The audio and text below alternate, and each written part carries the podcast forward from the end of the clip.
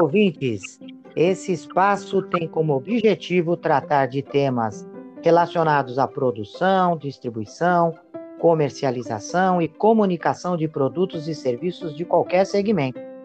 É uma plataforma profissional para disseminar conhecimento e refletir sobre práticas mercadológicas da atualidade.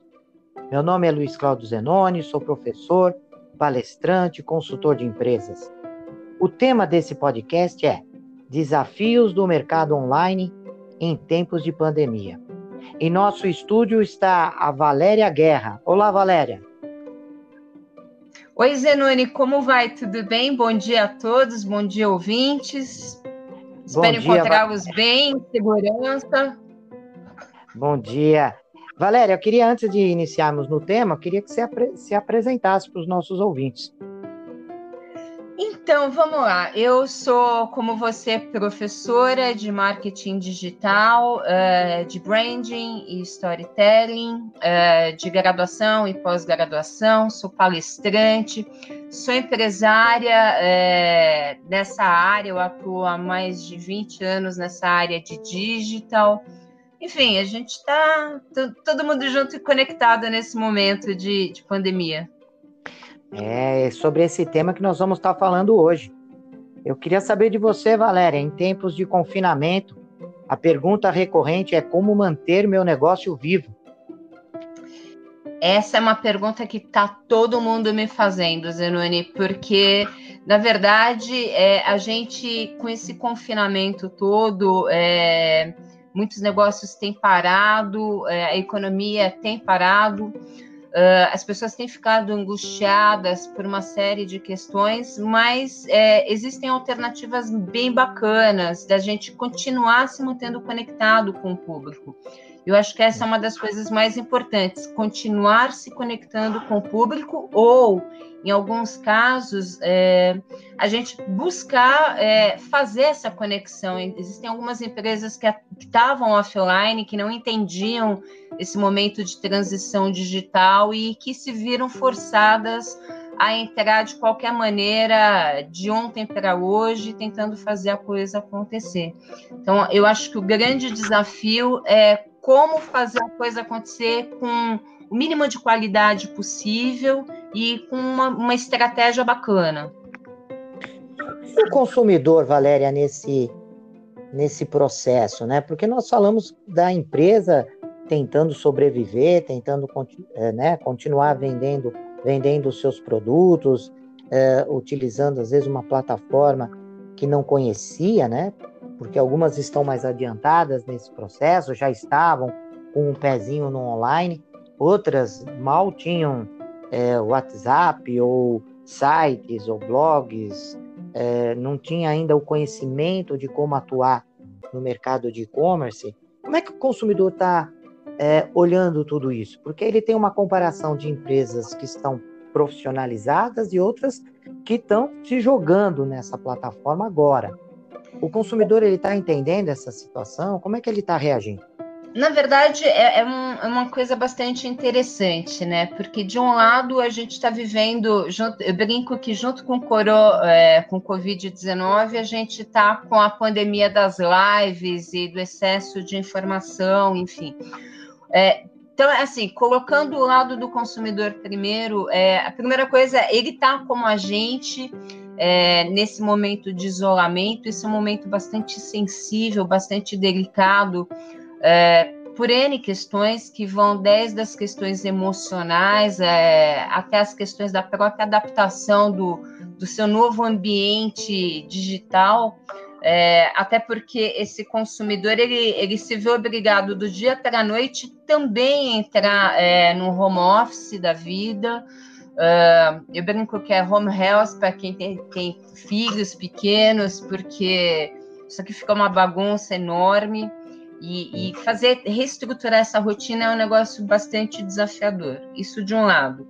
Do outro lado, a disputa pela audiência. Esse consumidor ele, ele quer comprar, ele precisa sair, ele precisa continuar mantendo minimamente o, o, o seu consumo, enfim, as suas as suas compras, é, ele e é assim, ele está com medo de sair. E a verdade é que ele tem buscado no digital é, a base de apoio para poder fazer isso. Aí vem a questão: é, ele está conectado com informação e ele está sendo é, bombardeado de tudo quanto é lado. E, por outro lado, algumas experiências dele não têm sido muito legais.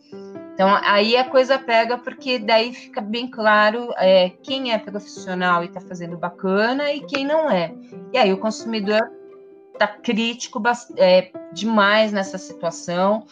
É, do outro lado, existe a questão da empatia desse consumidor, principalmente pelos pequenos negócios. É, o brasileiro, nesse ponto, é bastante solidário, ele é bastante compreensivo e, e tem essa corrente do bem funcionando. Então, assim, a gente está vivendo um ambiente bastante. É, eu, eu digo que é o mundo VUCA perfeito, com tudo e por tudo. E, e, você comentou sobre algumas experiências que, que o consumidor não, não, não está gostando, não tem agradado, uh, e outras que, que tem. Tem alguns exemplos que a gente possa é, falar para os nossos ouvintes Sim, bons, tem, boas atividades nessa, nesse mercado online, nesse movimento online? A gente tem as, bo é, é tem as boas e as más práticas. É, primeiro contando talvez as, acho que as boas primeiro para a gente começar com a coisa do, da, da pauta positiva. É, por exemplo, você vê alguns mercados, alguns, é, algumas lojinhas quitandas, enfim, essas lojinhas menores de bairro se articulando de uma forma bastante interessante via WhatsApp, pedindo autorização para o consumidor. É, o cuidado do dono no sentido de te ligar antes, falando: olha, eu tô, tô fazendo delivery, te interessa? Posso te mandar as minhas ofertas da semana?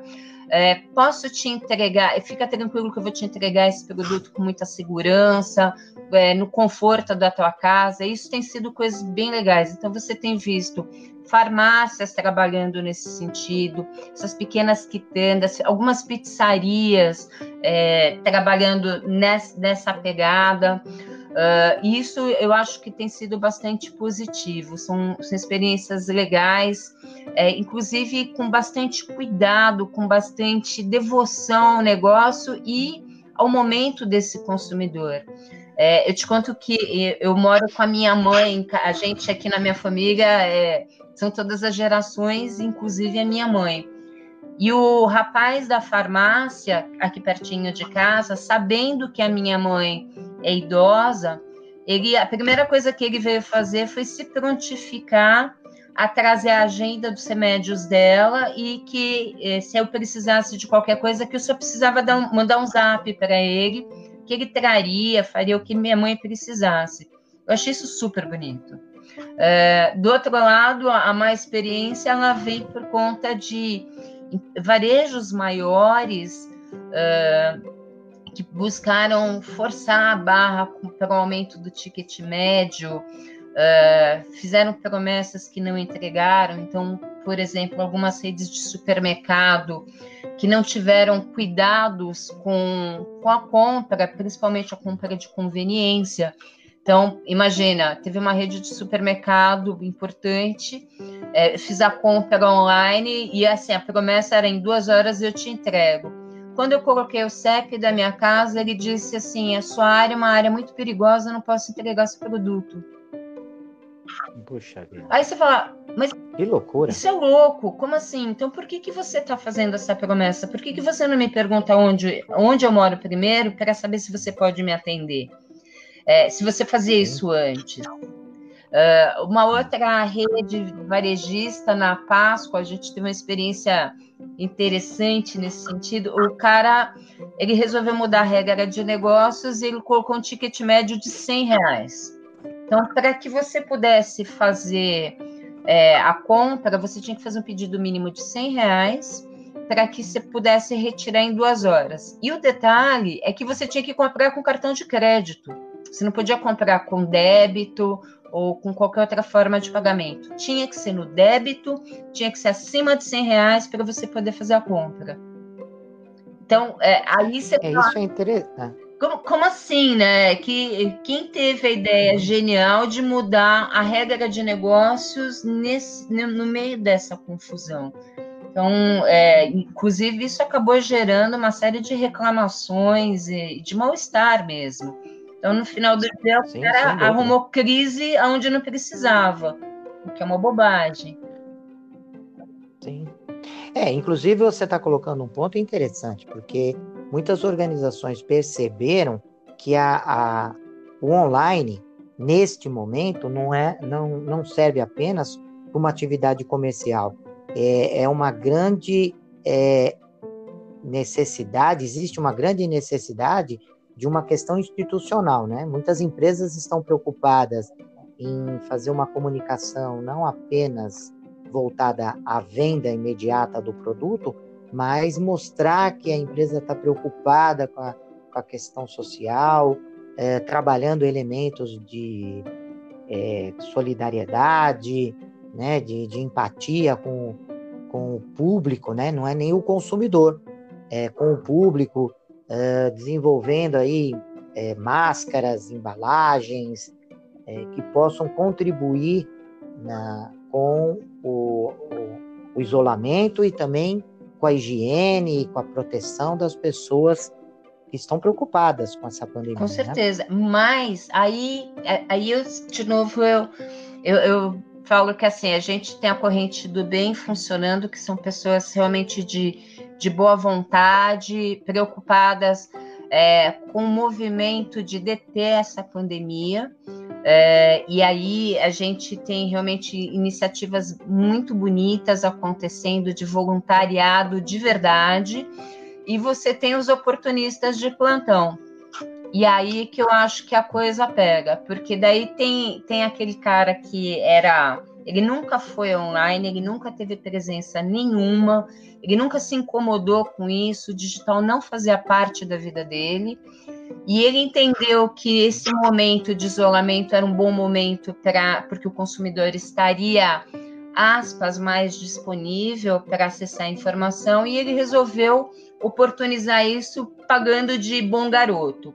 Então, é, fazendo é, aquela coisa do oportunismo, uh, e que, que, eu chamo de oportunismo digital, que é aquele, a coisa de vou entrar agora, vou pagar de bonitinho, vou fazer a coisa bacaninha e depois eu vou sumir. Eu vou, vou tratar de, de ser o bom garoto naquele momento. E eu acho que aí é que a coisa pega. Por quê? Porque com essa pandemia de lives e de posts e, enfim, acaba confundindo um pouco o, o consumidor e o próprio posicionamento das empresas, e, e, eu acho que, de certa forma, pode levar as estratégias sérias de digital é, ficarem sob suspensão de alguma forma, de alguma maneira, o, o, o empreendedor entender que, que aquilo é uma enganação, enfim, é, faz parte dessa brincadeira, né? Sim. E em relação a, as ferramentas né, de, de, dessa, desse, dessa comercialização online, desse contato, desse relacionamento online, quais estão, estão sendo mais usadas ou mais efetivas, na sua opinião? Então, é o WhatsApp, é, é enfim, Facebook, é uma rede social, site. É, na verdade, que está sendo mais eficiente aí nesse Tudo momento? vai depender do, do, de quem é o público. Então, assim, é, eu costumo dizer que para cada público a sua ferramenta. É, e para cada, e para cada é, público um determinado tom de voz, uma história que, que faça essa ligação, esse engajamento.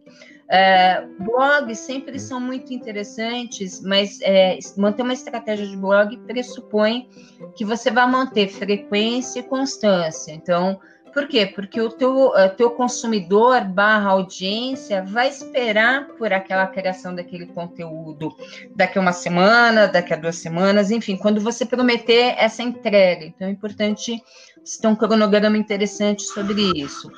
As redes sociais funcionam super bem, mas, de novo, eu preciso saber é, qual é o meu tipo de produto e aonde o meu consumidor está. Não adianta eu vender um serviço de TV por assinatura no Instagram. Não faz o menor sentido quando se é por quê? Porque o Instagram é uma ferramenta visual, onde eu, vou mostrar produto, eu vou dar um detalhe de uma foto bacana. Então tem sentido fazer um, um textão gigante falando das vantagens da minha TV por assinatura no Insta ou no Story, ou fazer uma live sobre isso. Não tem o menor sentido. Uh, por exemplo, numa escola faz muito sentido ela, ela identificar onde que o consumidor dela está mais atuante e trabalhar esses conteúdos de apoio e suporte uh, para os pais, pelos alunos, mas e depois da pandemia continuar fazendo isso. É, eu, tenho, eu tenho alguns é, clientes é, da área educacional e eles têm me comentado justamente isso. A gente agora precisa dar suporte. Daí eu brinquei com eles. Eu falei, mas depois também. Você não pode sumir depois. É, isso não funciona. Então, entender qual é a rede que melhor conversa com o seu público e entender que essa não é uma conversa só de agora, mas é uma conversa do depois de amanhã, é super importante. E você me perguntou do WhatsApp. É, o WhatsApp eu acho ela uma ferramenta muito legal, mas ela é muito invasiva. A gente tem que tomar muito cuidado. Tá cheio de gente fazendo spammer pelo WhatsApp, o que não é legal. Então, assim, usar o WhatsApp hum. significa usar, é, você invadir o celular do teu consumidor. Portanto, você tem que pedir licença para isso. É, não vai sair colocando o teu consumidor em um monte de grupos e achar que está tudo bem, porque não está tudo bem, está tudo muito mal é, fazer o teu site ser mobile é muito interessante, especialmente porque ele vai te ajudar nas buscas orgânicas do Google, enfim. Então, alguns cuidados a gente tem que ter é, nessa brincadeira. As ferramentas elas são legais, é, mas eu tenho que ter cuidados de saber usar a ferramenta no momento certo, com a devida autorização desse consumidor, desse, desse meu público, dessa minha audiência, e depois é, eu tenho que saber, é, não menos importante, monitorar esse cara, saber se deu certo ou não. Ou seja, estabelecer alguns KPIs, alguns elementos que garantam que a minha estratégia está funcionando de verdade. Sim. E eu já ouvi dizer, Valéria, que é, o mercado não será mais o mesmo, né? O mundo não será mais o mesmo. Esse é, mercado online, essa forma de comercializar produto, o que muda depois da pandemia? O que vai ficar? Né? Qual é a, a, o conhecimento? Qual é a experiência que fica, né? É, após todo esse Nossa, processo? você fez a pergunta de um milhão de dólares agora, Zenoni, mas é, na verdade eu acho que as boas práticas elas vão, elas tendem a ficar colocou muito bem, o, o pós-pandemia é a grande pergunta, como é que vai ser isso? O digital, é, a gente sempre falava muito em transformação digital, transformação digital, muita gente confundindo home office com transformação digital, e na verdade isso é uma digitalização de um processo é, que já estava para acontecer, já fazia muito tempo que as empresas adiavam, mas eu acho que algumas modelagens de negócio, sim, elas vão mudar, algumas práticas é, de, de conteúdo, de distribuição de conteúdo, elas devem mudar. Uh, a forma que a gente está consumindo esses conteúdos online também é, eles vão se modificar. A gente vai ficar mais criterioso com relação ao que faz, o que deixa de fazer. É, a gente vai, é, vai começar a separar um pouco melhor esse joio do trigo. Eu acho que isso é um é, um, é uma das partes legais. Eu acho que alguns, alguns segmentos é, vão, vão entender que esse canal digital ele é realmente é importante na sua estratégia de, mesmo no cotidiano, no presencial do dia a dia, por exemplo, as escolas, as faculdades, elas devem ter uma transformação importante nesse sentido. É, eu brinco que o padre da minha igreja ele, ele já entendeu que é, ele tem mais audiência fazendo terço é, via Facebook do que chamando o pessoal para o terço da, durante a semana. Então, ele já entendeu que isso é um caminho viável para ele manter esse engajamento com, com, a, com, a, com a, com a comunidade. Uh, os pequenos negócios já entenderam que isso também vai fazer sentido para o depois, mas eu acho que o grande desafio aí vai ser é, como essas pessoas vão se preparar para o depois. É, eu acho, e se eu pudesse dizer alguma coisa nesse sentido, é aproveite esse ócio, é, esse, esse tempo ocioso é, na marra para se preparar para o depois. O, o, depois da crise é o mais importante. É, a gente está muito preocupado com o meio, mas a gente não está se preocupando com o final. Depois, legal, eu saí, é, eu passei por um, uma pandemia enorme, eu sobrevivi a ela. E aí? É, e o dia seguinte? A gente tem que começar a se preparar para o dia seguinte. Acho que esse também é um dos, dos grandes desafios, não só no digital, mas para a gente enquanto ser humano. A gente, sem dúvida, vai ser muito transformado disso. Toda crise é importante transforma muito a sociedade. Ah, sem dúvida. Nós temos já um histórico é, mercadológico aí enorme, né? So, em relação a, a, ao, pós, né? O que acontece depois de um, de um evento como esse, ainda mais com, com a proporção é, global que ele, que ele acabou tomando, né? Bom, Valéria, eu Queria saber como que os ouvintes vão te encontrar, como é que eles podem acessar você? Então, você vamos site, lá. Temos o e-mail valeria@valeriaguerra.com.br, o site www.valeriaguerra.com.br, no Facebook Valéria Guerra, é, no Instagram vá underline guerra e é isso. Olha, eu te agradeço demais a sua participação, acho que vai ajudar muito, é, muito muitos é, empresários, pequenos empresários, eles estão perdidos. Eu acho que esse, essa entrevista, esse bate-papo vai ajudar muito na, na, nesse, nesse momento que nós estamos Eu super feliz, Enoni. Queria te agradecer, agradecer aos ouvintes. É, e brinco sempre com os meus alunos que agora a gente virou blogueirinha, a gente tem que falar obrigado pela audiência, pela paciência. Mas, é, principalmente, é, fica. É, eu acho que a gente tem que manter a chama da esperança e não se precipitar. A vida está em primeiro lugar. É, então, assim, o hashtag fica em casa ainda está valendo como um, uma boa dica e fica tranquilo, vai passar. Eu acho que é Sem dúvida. Ok. Bom, prezados ouvintes, mandem sugestões de tema, é, perguntas para o nosso programa e até o nosso próximo podcast. Um abraço a todos.